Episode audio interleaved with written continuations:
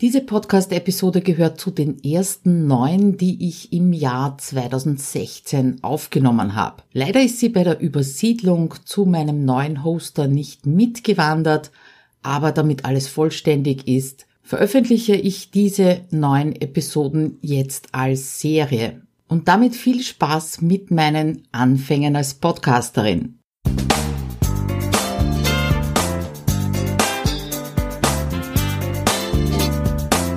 Hinein ins Abenteuer Homeoffice, dem Podcast für alle Homeworker, Onliner und alle, die in ihrem Online-Business endlich effizient arbeiten möchten. Schön, dass du dir die Zeit nimmst und dabei bist. Hallo, Claudia Kascheda wieder einmal aus dem Abenteuer Homeoffice und ich freue mich, dass du dabei bist, vor allem bei diesem doch relativ kreativen Thema, das ich heute mit dir beplaudern möchte. Und zwar geht es um Checklisten und Anleitungen. Wenn du dich jetzt fragst, was kreativ? Checklisten? Klingt gar nicht so. Na dann horch zu und wart ein bisschen ab. Ich bin nämlich der Meinung, dass gerade Checklisten und Anleitungen irrsinnig viel Raum für deine Kreativität lassen, auch zum Ausprobieren von neuen Techniken, einer neuen Art vielleicht etwas festzuhalten, niederzuschreiben, auch wenn dieses Thema eben doch ein bisschen verstaubt rüberkommt. Was gibt's heute für dich? Zuerst schauen wir uns an, was sind genau Checklisten, Anleitungen? Ähm, ist das nicht dasselbe? Und was ist überhaupt mit dem Workflow? Wie passt das da hinein? Und To-Do-Listen und überhaupt? Dann werde ich dir drei Tools für Checklisten beziehungsweise Anleitungen zeigen. Da gibt's dann übrigens für dich auch etwas zum Bestellen beziehungsweise zum Herunterladen und anschauen, nämlich drei Videos zu genau diesen Tools, aber mehr dazu am Ende des Podcasts. Ja, und zu guter Letzt natürlich ein paar Tipps und Tricks für deine nächsten Anleitungen. Gut, steigen wir ein in dieses Thema. Was ist denn das jetzt? Wo ist denn jetzt der Unterschied zwischen Checkliste und Anleitung? Zuerst einmal ist für mich der riesengroße Unterschied dazwischen die Ausführlichkeit. Das heißt, in einer Checkliste möchte ich eigentlich nur festhalten Stichpunkte oder Stichworte, die mich an irgendetwas erinnern. Das kann also sehr kurz und knapp sein und muss nicht mal aus ganzen Sätzen bestehen. In einer Anleitung auf der anderen Seite da soll es schon ein bisschen ausführlicher sein. Das sind unter Umständen auch, beziehungsweise nicht nur unter Umständen, sondern ganz sicher Zusatzinformationen drinnen zu dem, wohin geklickt werden soll, welche Größe ein Bild haben soll zum Beispiel, äh, welches Programm verwendet wird, der Link zu irgendwelchen Tools oder irgendwelchen Programmen.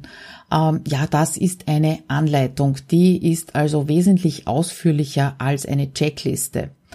Außerdem geht's bei der Unterscheidung auch ein bisschen um die Wiederverwendung.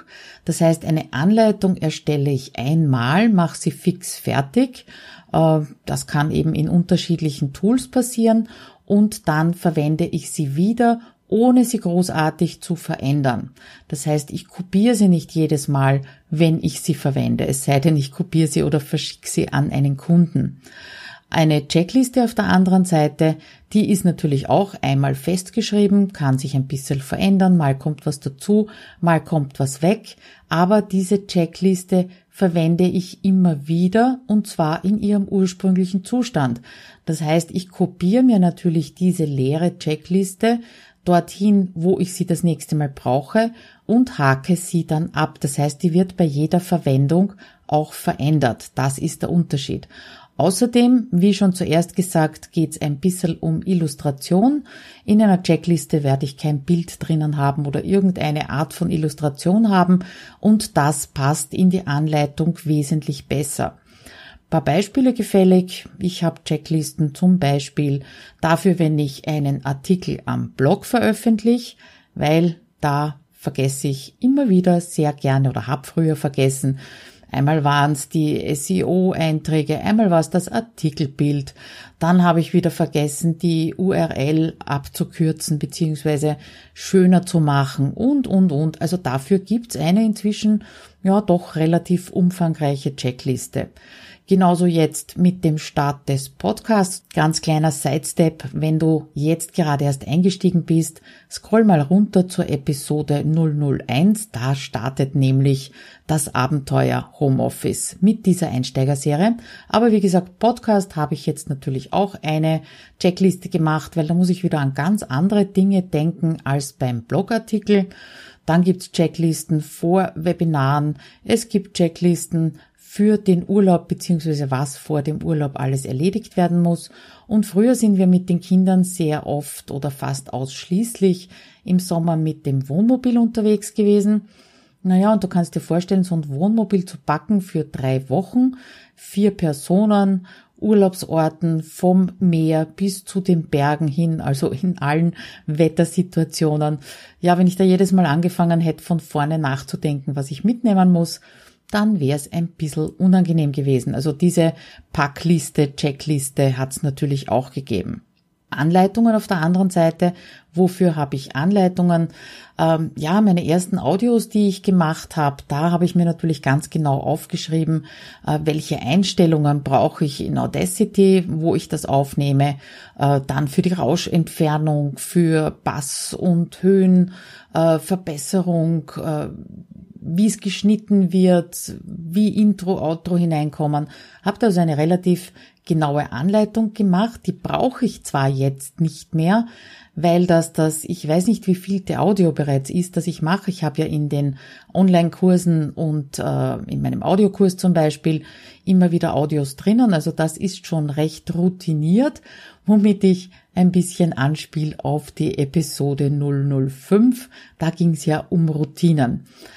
Andere Anleitungen sind nur für meine Kunden gedacht. Das heißt, wenn ich Ihnen irgendetwas beibringe, erkläre, vor allem in meinen Technik-Coachings beziehungsweise Trainings, dann bekommen Sie hin und wieder auch eine Anleitung in schriftlicher Form, beziehungsweise Sie bekommen auch das Video von den Sessions, die wir miteinander haben. Das ist auch so eine Art Anleitung.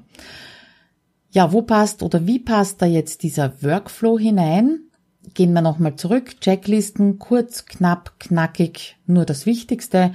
Anleitungen ausführlich.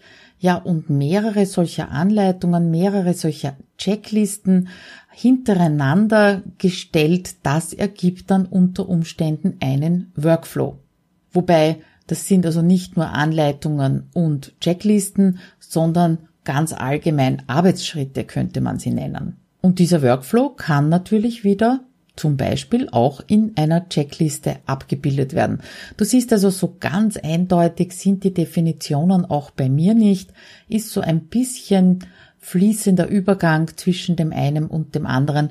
Aber ich denke mir, du kannst schon ganz gut unterscheiden jetzt zwischen eben Checklisten und Anleitungen. Okay, haben wir das besprochen? Kommen wir zu den Tools. Mein Tool Nummer eins, wenn du mich ein bisschen schon kennst, weißt du das natürlich vor allem für Checklisten, ist Trello. Was ist Trello genau? Das ist ein Online-Tool, das aufgebaut ist in Listen und in diesen Listen sind Kärtchen drinnen. Und in den Kärtchen kann man auch Checklisten anlegen. Das ist besonders für solche Aufgaben wie Blogartikel schreiben, Podcast machen, Webinare und so weiter. Also alles, was wiederkehrend ist und immer wieder kommt, ganz toll, weil man diese Checklisten auch als ähm, ja, Vorlage anlegen kann und sich dann jeweils ins entsprechende Aufgabenkärtchen reinkopieren. Ja, und wenn du dir jetzt drunter nichts vorstellen kannst, macht nichts, dann gehst du auf die Shownotes zu dieser Episode, tragst dich dort ein und du bekommst die Seite mit den drei Videos zu den drei Tools zugeschickt. Also erstmal Trello, das war das erste. Aber was in Trello in meinen Augen nicht so ganz gut funktioniert, sind die Anleitungen. Eben wegen der Bebilderung, wegen der Ausführlichkeit. Man kann zwar in Trello ein Dokument verlinken mit einer Anleitung, aber da bin ich beim guten alten Evernote geblieben. Also in Evernote Anleitungen, und auch Checklisten drinnen, wobei Checklisten äh, verwende ich in Evernote ganz selten. Da geht's eher so um größere Pro Projekte, wie zum Beispiel ein neues Freebie anzulegen oder einen neuen Online-Kurs anzulegen. Da habe ich die lange, lange Checkliste auch, ja, ist schon, nein, Anleitung ist es nicht, kann man nicht sagen. Es ist eine erweiterte Checkliste, die habe ich eben in Evernote. Ja, wie das in Evernote mit den Checklisten funktioniert, beziehungsweise bei meinen Anleitungen ausschaut, das zeige ich dir im zweiten Video, äh, das ich dir zur Verfügung stelle. Und zuletzt habe ich noch ein recht lustiges Tool, äh, gefunden, beziehungsweise es ist weniger ein Tool, sondern mehr ein Plugin für WordPress, für den Blog. Und nachdem es im Abenteuer Homeoffice auch immer wieder ums Online-Business geht, habe ich mir gedacht, ich zeige dir das auch. Damit kannst du nämlich für deine Kunden, vielleicht auf einer geschützten Seite oder für deine Kursteilnehmer recht praktikable Checklisten anlegen, damit sie zum Beispiel abhaken können, was Sie im Kurs schon erledigt haben und was noch offen ist. Also da gibt's auch ein klitzekleines Anleitungsvideo von mir, damit du mal schauen kannst, wie das ausschaut. Also Trello, ganz eindeutig Nummer eins für mich für Checklisten. Evernote ist für mich eher das Tool, das kommt alles hinein, was so ein bisschen textlast, textlastig ist, schwieriges Wort. Und somit kommt kommen natürlich auch die Anleitungen hinein und zuletzt noch so als kleines Gimmick das Plugin für WordPress. Aber einen kleinen Sidestep möchte ich schon noch machen, bevor ich zu den Tipps für die Anleitungen komme, ähm, nämlich einfach wieder einmal zu der Überlegung, was bringt dir das überhaupt? Was bringen dir Checklisten? Was bringen dir Anleitungen? Ich glaube, bei Checklisten braucht man gar nicht äh, groß drum herumreden, das ist ganz klar. Da geht es darum, dass du nicht an alles denken musst und nicht überlegen musst, ob du etwas vergessen hast, beziehungsweise hinten nach nicht nacharbeiten musst, weil gerade diese Nacharbeitgeschichten, die kosten dann auch wieder wahnsinnig viel Zeit. Aber wie ist das bei den Anleitungen? Das macht doch ein bisschen einen Aufwand, so etwas zu schreiben. Beziehungsweise du musst es ja nicht unbedingt schreiben, Du könntest zum Beispiel auch für dich ein kleines Video drehen. Da verlinke ich dir auch eine Anleitung, die ich schon etwas früher im Blog veröffentlicht habe zu einem Tool namens Jing. Aber lass uns da nicht abschwenken. Warum helfen dir Anleitungen? Wann immer du irgendetwas Neues lernst, wann immer du irgendetwas Neues ausprobierst, Egal, muss jetzt nicht immer unbedingt am Computer sein, aber das liegt natürlich auf der Hand, gerade wenn es ums Online-Business geht. Dann gibt's da diesen Punkt, wo du denkst, jetzt hast du's, jetzt kannst du's. Jetzt äh, kannst du drei Monate später hergehen und dasselbe noch einmal machen. Man kann dich im Schlaf aufwecken und du weißt, wie es funktioniert. Hand aufs Herz ist nicht so. Wenn du nicht jeden Tag mit diesem Tool oder mit dieser Herausforderung arbeitest, wenn du nicht jeden Tag wieder memorierst und wieder äh, sozusagen die Pfade im Gehirn austrittst, dann kommen ganz andere wichtige Dinge dazwischen und du vergisst es wieder. Ich habe lange Zeit äh, eins zu eins, nämlich Präsenz, das heißt vor Ort Schulungen gegeben in Sachen Computer. Also da ging es um so Kleinigkeiten wie äh, E-Mail verschicken mit Anhang und Word und Excel. Also wirklich die, die ganz, ganz basic Geschichten. Und der Hauptteil oder Großteil meiner Kunden waren äh, Personen schon in Pension, das heißt äh, fortgeschritteneren Alters. Ich darf das sagen, ich bin ja auch schon über 50 und äh, ja, die haben also ganz begeistert mitgemacht, haben es auch verstanden in dem Moment, wo ich sozusagen die Schulung beendet habe. Und wenn sie es dann nicht mehr gemacht haben, und zwar wochenlang nicht gemacht haben, haben wir die Schulung wieder von vorne angefangen. Ja, und genau das ist der Effekt, den du auch im Online-Business hast, weil es so vielschichtig ist und so viel unterschiedliche Dinge zu lernen und auszuprobieren sind, dass immer dann, wenn du dir denkst, habe ich, weiß ich, es eventuell zwei Monate später doch nicht mehr weißt und wieder von vorne anfangst. Das heißt, wann immer sich dir eine Aufgabe stellt, wo du sagst, die werde ich öfter als einmal brauchen oder öfter als dreimal brauchen innerhalb des nächsten Jahres, dann kann sich's auf jeden Fall auszahlen, dass du so eine Anleitung erstellst. Weil auch das gibt dir wieder Sicherheit, abgesehen davon, dass du natürlich wieder den Kopf entlastet, aber das gibt dir Sicherheit, wenn du das nächste Mal wieder an dieses Ding rangehst. Damit ist auch wieder der Aufschieberitis natürlich in gewisser Weise Einhalt geboten, ja, weil wenn du ganz genau weißt, ah, da habe ich die Anleitung, brauche ich nur abarbeiten, steht alles drinnen, was ich brauche, dann wirst du wesentlich schneller ins Tun kommen. Das also zu den Anleitungen drum, ja, mein Plädoyer dafür, das einfach mal auszuprobieren. Damit kommen wir zu den Tipps. Nehmen wir also an, du möchtest etwas Neues am Computer lernen. Da fällt es mir einfach am leichtesten, äh, dir den Ablauf ein bisschen bildhaft zu beschreiben. Ein Fehler, der oft begangen wird, ist, dass in dem Moment, wo derjenige oder diejenige das erste Mal mit diesem Tool arbeitet oder das erste Mal irgendetwas macht, sofort mitgeschrieben wird. Das klingt zwar vielleicht jetzt nicht logisch, aber beim ersten Mal mit zu protokollieren, was du machst, bedeutet auch, dass du deine Fehler mitprotokollierst oder Umwege mitprotokollierst. Da wäre es wesentlich schlauer, zuerst mal nur zu tun und zu versuchen zu verstehen, warum du das tust. Ich habe da ein Beispiel. Ich habe vor kurzem äh, in der Firma, bin ja nebenbei noch angestellt, eine Urlaubsvertretung machen müssen für eine Kollegin, die da mehrere Datenbankabrufe, Serienbriefe und ähnliches erstellen muss. Und das hat sie mir übergeben und hat mir dann gezeigt, wie ich äh, die Daten im CSV-File, also im Excel, quasi aufbereiten muss. Und ich habe es am Anfang mitgeschrieben und irgendwann habe ich mir gedacht, das klingt mir total komisch. Sie hat mir immer gesagt, Spalte A, C, G und H musst du löschen. Und ich habe sie dann gefragt, warum muss ich genau diese Spalten löschen? Und das konnte sie mir nicht beantworten. Sie hatte für sich nur aufgeschrieben, A, C, G und H löschen. Dann haben wir uns das etwas näher angeschaut und dann war es auch logisch, warum diese Spalten eben oder warum dieses Excel so bereinigt werden muss. Um auf den Punkt zu kommen, versuch im ersten Durchlauf zu verstehen, was du da tust und warum du das tust. Und erst im zweiten Durchlauf, wenn du also quasi alle Umwege gegangen bist, dann protokolliere den geraden Pfad, wie du von A nach B gekommen bist mit. Dadurch ersparst du dir eine Menge Zeit, Menge Arbeit und vor allem eine Menge Umwege. Wenn du so eine Anleitung fertig hast für dich, dann ist der nächste Schritt natürlich, dass du stur versuchst, nach dieser Anleitung das zu wiederholen oder zu replizieren. Dadurch kommst du nämlich wieder drauf, wo sind meine Lücken.